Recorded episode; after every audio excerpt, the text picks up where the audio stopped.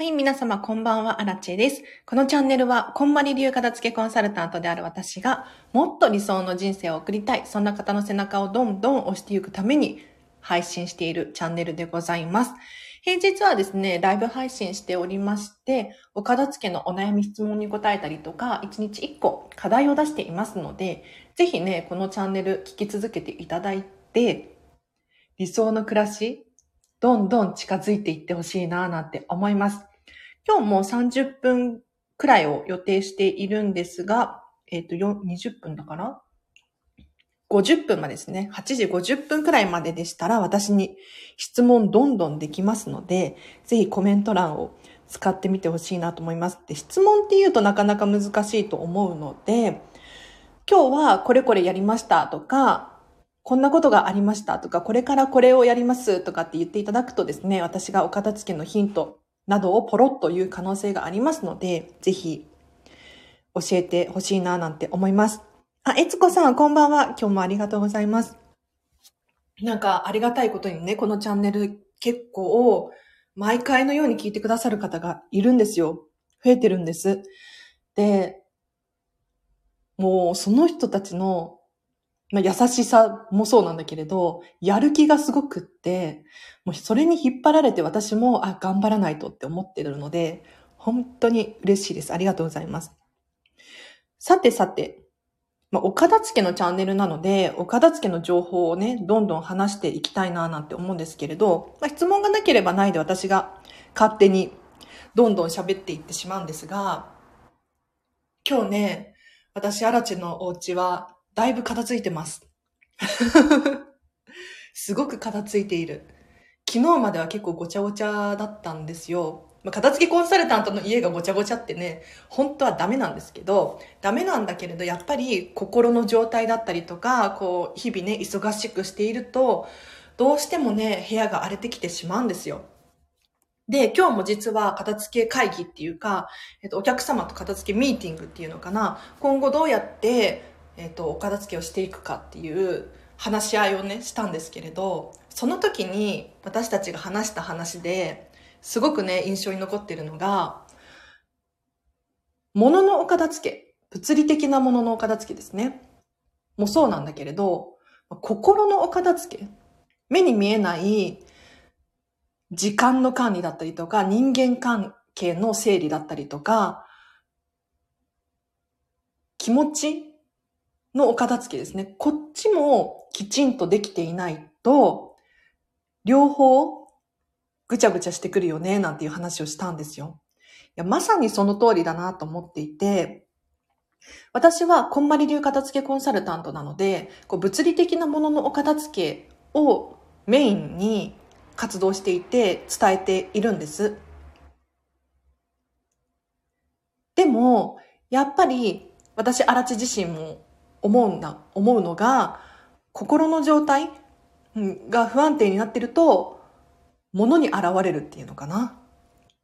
だから、どっちか一方が片付いていれば、まあ、両方結構いいところまで行くんだけれど、どっちかがもう本当に大変な時って両方荒れてくる。うん。と思いますね。あ、吉弘さん、こんばんは。皆さん、こんばんは。ってことで、嬉しい。皆様、こんばんは。こんまり流片付けコンサルタントの部屋へようこそ。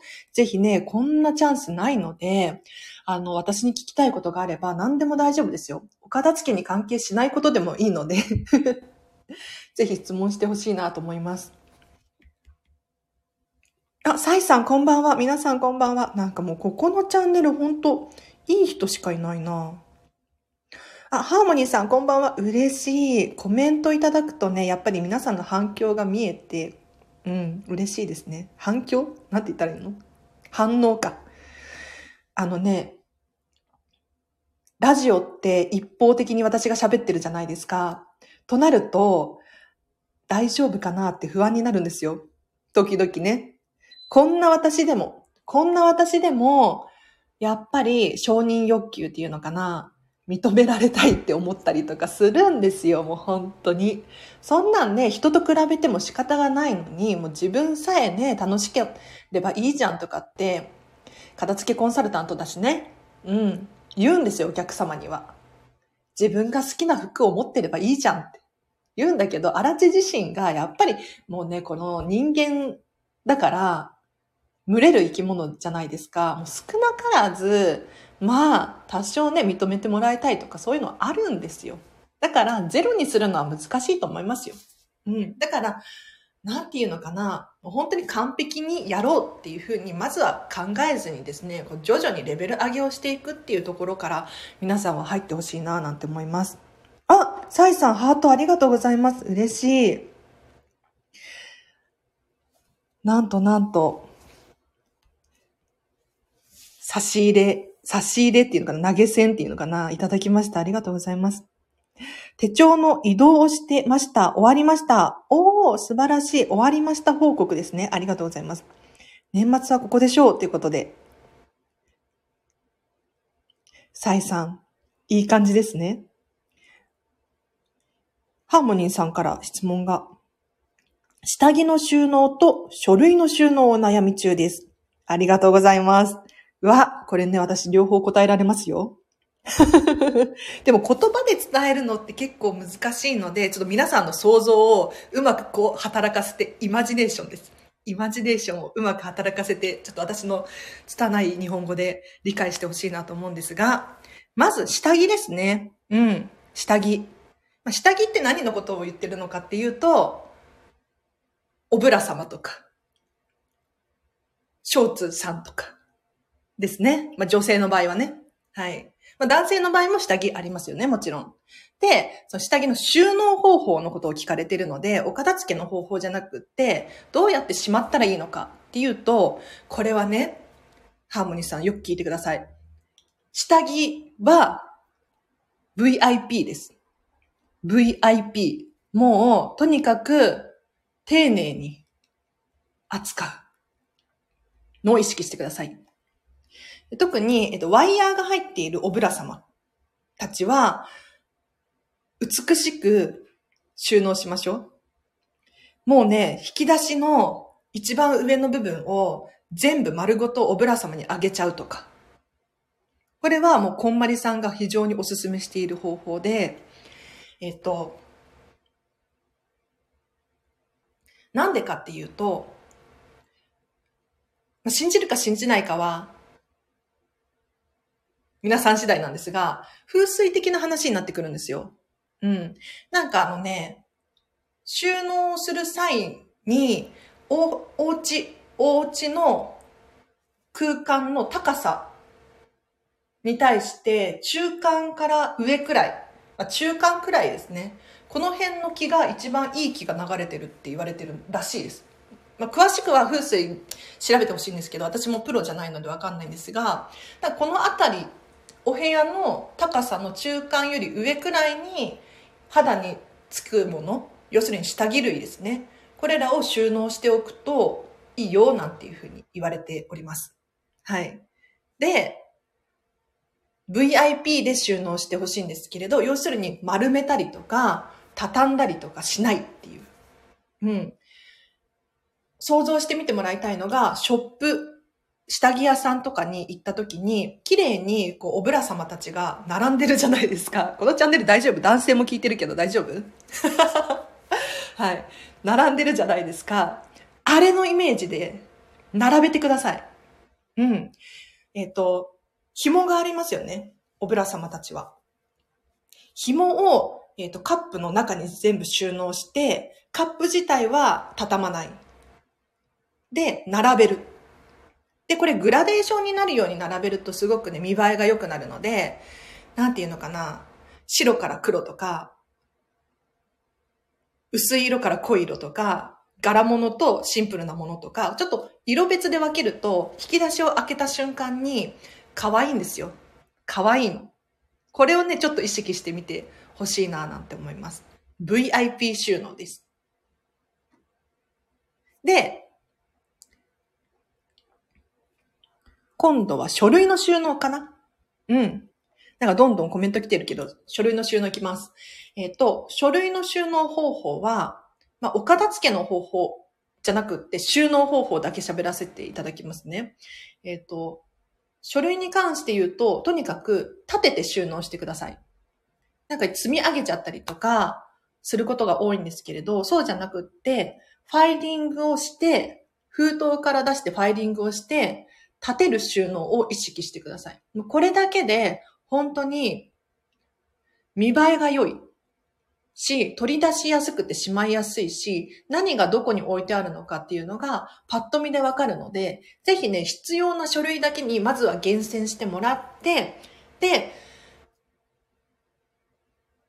よく使う書類だったらよく使うファイルを用意してみたりとか、あとはもう全然手をつけない永久保存版のファイル、契約書だったり保証書だったりとか、あんまり触らない書類はあんまり触らないファイルを作ってもらって、そこに入れて立てて収納する。要するにカテゴリーごとに分けてファイリングすると見やすいですよね。うん。なので、なんかファイルを入れて、ファイルボックスにさらに入れて、こう、棚に並べておくといいと思います。ただね、ただ、これはあくまで、こんまりメソッドなので、ご自身の一番しっくりくる方法があれば、それを採用してください。うん、荒地さんがこういう風にしろって言ったからそうしなきゃいけないっていうルールはないので、ぜひね、私のアイディアが一つの方法、手段であって参考になると思うので、ぜひやってほしいなと思います。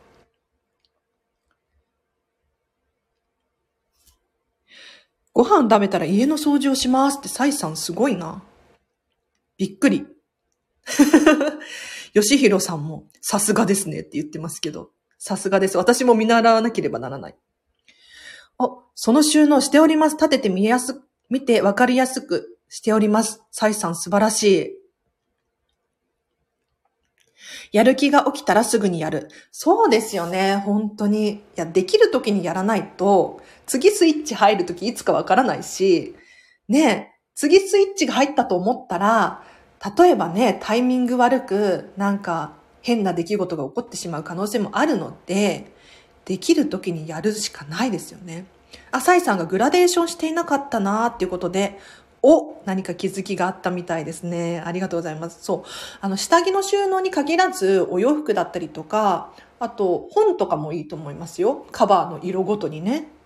とか、小物系もこうやって色別に分けたり、柄別で分けたりとか、大きさ別で分けたりとか、とにかく自分の中で、まあ、見栄えを意識して、うん、収納してみるっていうのは本当におすすめです。これからまた書類の整理があります。ということで。うん、また来ます。また来てください。サイさん、ありがとうございます。VIP 収納、こんまりさんの本で見たことあります。お、ハーモニーさん、なんと、こんまりさんの本を読んだことがあります？そうそう。VIP 対応してあげてください。下着はね。うん。そうな、こんまりさんは、下着のことをおぶら様とかね、呼んでますけど、やっぱり、こう、肌に一番短いものだから、自分を喜ばせてくれるものであるべきなんですよ。それにもかかわらず、こう雑に対応したりとか、うん、ぐちゃぐちゃっとしたりとか、なんだろうな、なんとなくのもの起きているとかね。それは良くない。だから、こう丁寧に扱うことによって、自分にも丁寧になれるしね。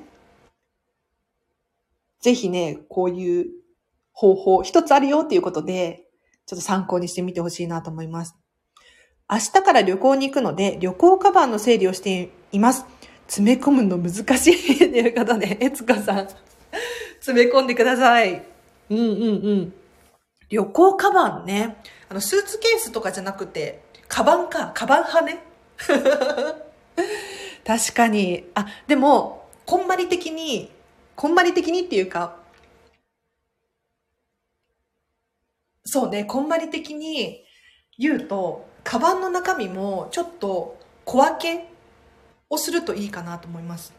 もちろんしてると思うんですけれど、皆さん結構ね、やられていると思うんですが、もっとこう意識してやってみるっていうのがおすすめで、例えばもうポーチとか袋とかどんどん大量に使ってもらいたいんですよ。可愛らしい自分がときめく小分けのチャック付きのやつとか、巾着袋とか、こういうのを使って、カバンの中に入れても、パッと取り出せたりとか、何がどこにあるのか分かったりとか、カバンの中でこう、混ざらないっていうのかな。これを意識するだけでだいぶ違ってくるので、まあ、ご家族が多いとかだと、人別にね、袋に入れてお洋服たちを分けてみるとか、下着は下着とか、えっ、ー、と、機械系ですよね、最近は。もう、モバイルバッテリーとか、充電器とか、コード類とかね。こういうのもまとめて袋に入れてみたりとか。それが、なんていうのかな、ポンポンポンって入っちゃってると、結構、大変なことになる。うん。あ、ハーモニーさんがまたトライしてみますということで、ぜひトライしてみてください。うん、こんまりメソッドでね。ちょっと待って。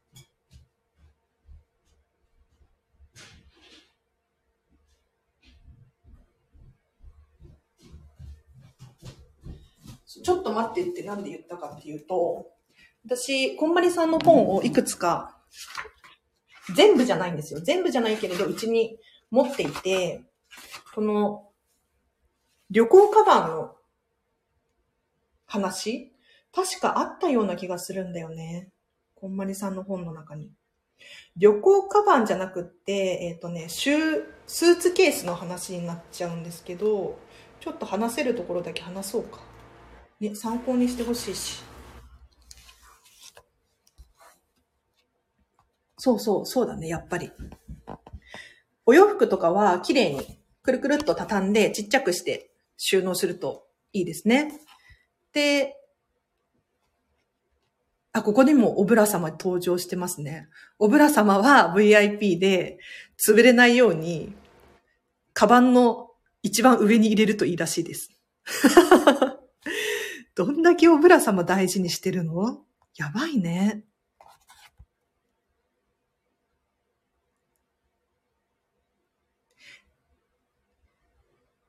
ポーチをまず出して小分けしてみますね。ありがとうございます。ってことで。そうそうそう。よかった。で、なるべく小さなものを持っていくといいって書いてありますね。なんか大きい化粧水とか持っていくのではなくって、もう限られたスペースしかないから、うん、まあ人によりますけどね。詰め替えたりとかするといいよなんて書かれていますね。うんうん。詳しくは、こんまりさんの本を読んでいただくといいかなと思います。結構ね、こんまりさんね、お片付けの人でしょって思われるかもしれないんですけど、まあ、お片付けの人ではあるんですが、この旅行の話だったりとか、それこそ、あの、こんまりさんって講演会があったりとかするじゃないですか、セミナーとか。だから、そういったものの、必要なものの運び方とか、衣装の運び方とかもできるんですよ。できるっていうか伝えられるんですよ。すごくないですか？ね。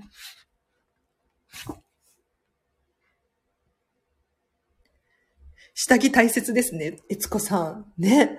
下着めっちゃ大切にしましょう。こんだけこんまりさんがすっごい推してるんだもん。なんかわかんないけど。本当にすごいな。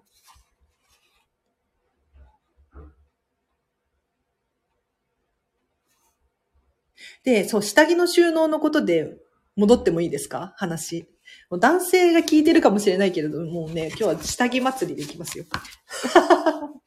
なんか、まあ、男性も下着あるしね、ちょっと参考にしてみてほしいんですけれど、あの、基本的にお洋服を収納するときは、手前が薄い色で奥が濃い色にするといいよっていうふうに言われています。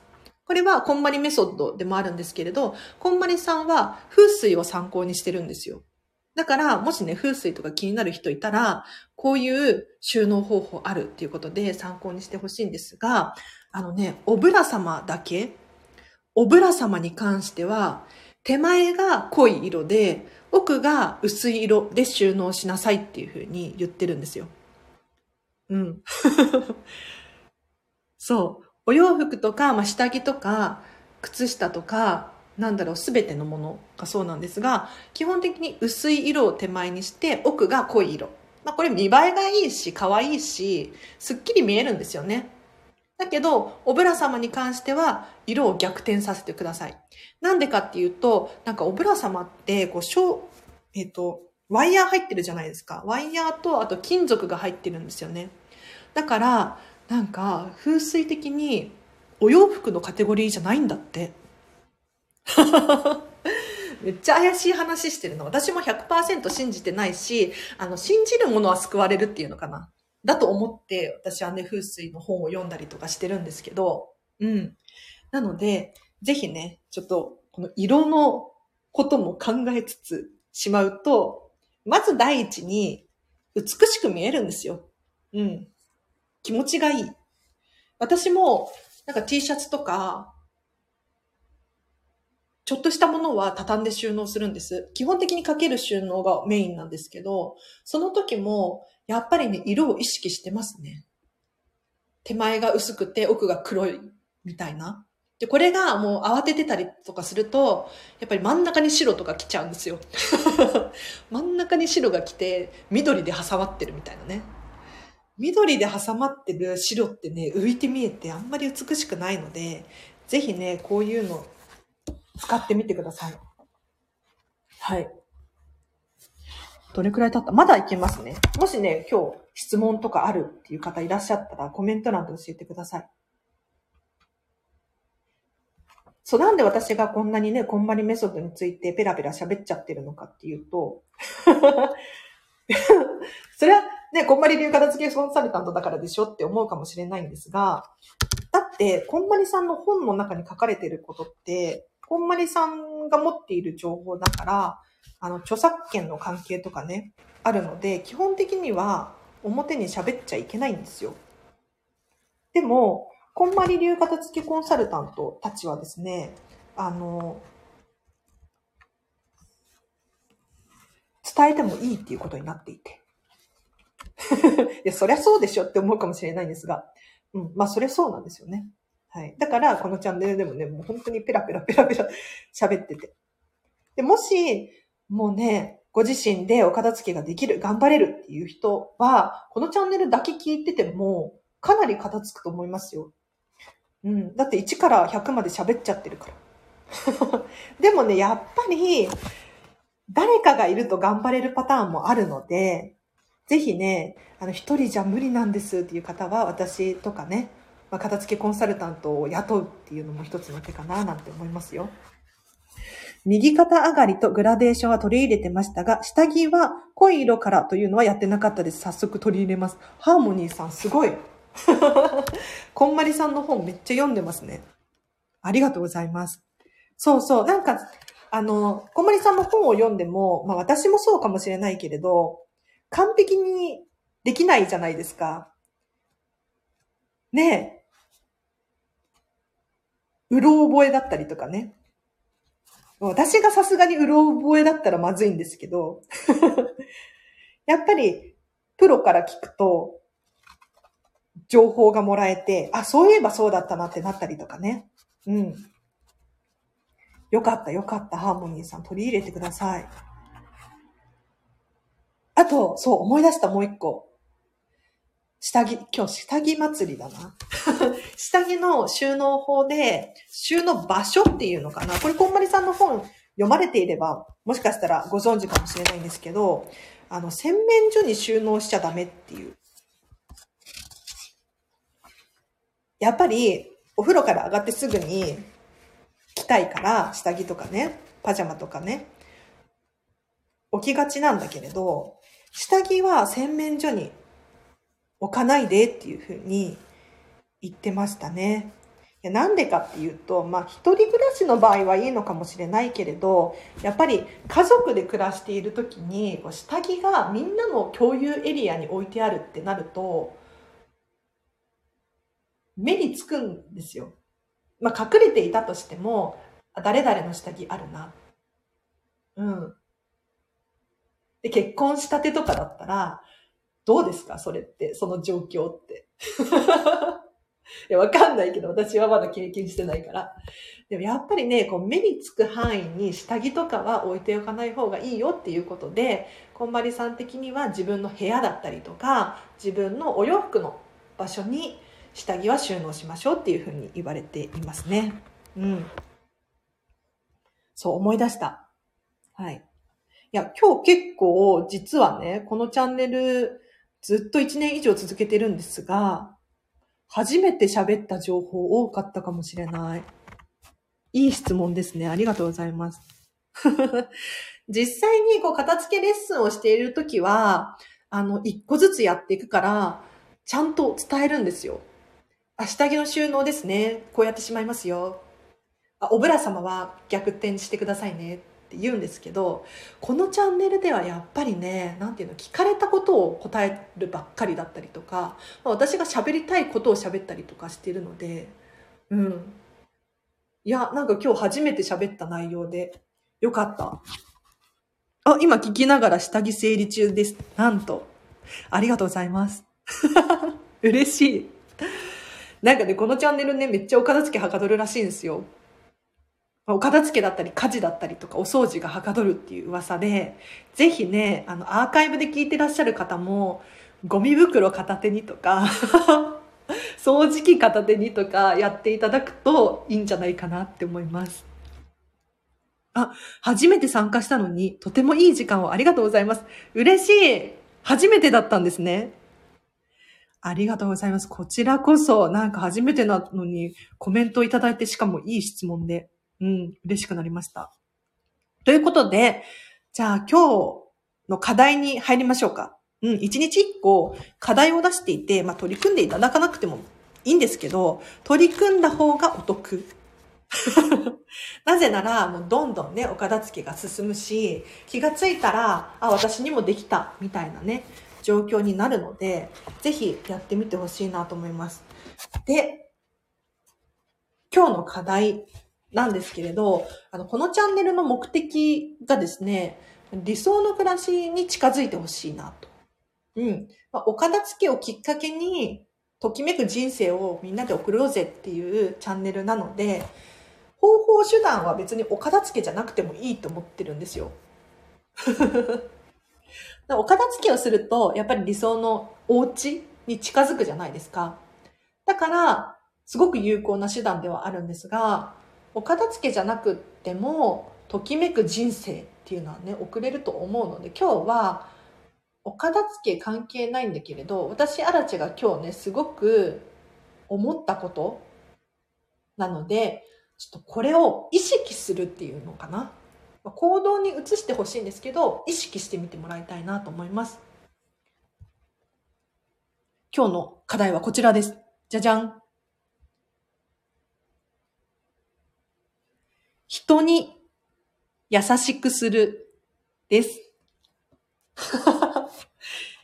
ちょ、もう一回言いましょうか。人に優しくする。うん。まあ、これでは、どういうことかっていうと、人に優しくできるときってどんなときだと思います？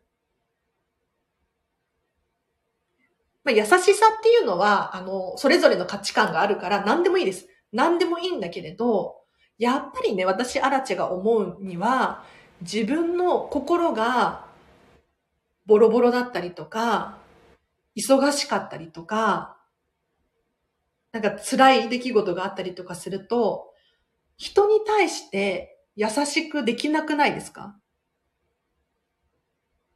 まあ、そうじゃないよっていう人もね、中にはいるかもしれないんですけれど、これね、逆なんですよ。逆転の発想っていうのかな。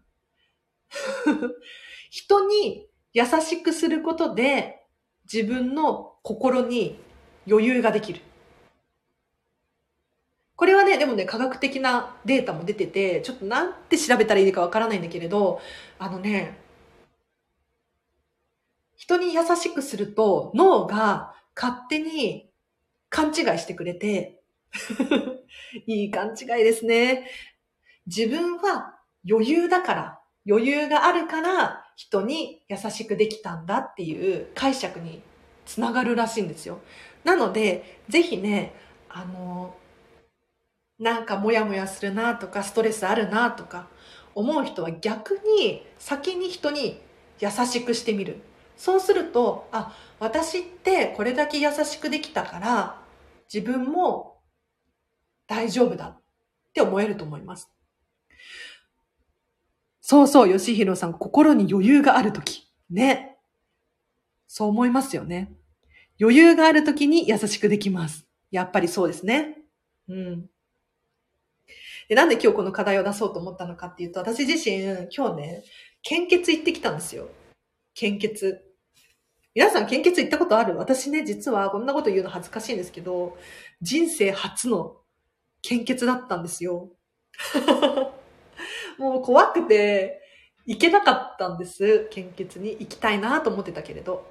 でも、あの、私の片付け卒業生が、献血行こうって言ってくれて、声かけてくれて、で、まあ、ついでに片付けミーティングっていうのかな。今後のお片付けのレッスンについての話し合いもしたいっていうことだったから、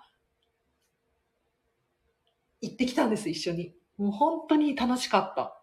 楽しかった。有意義な時間だった。うん。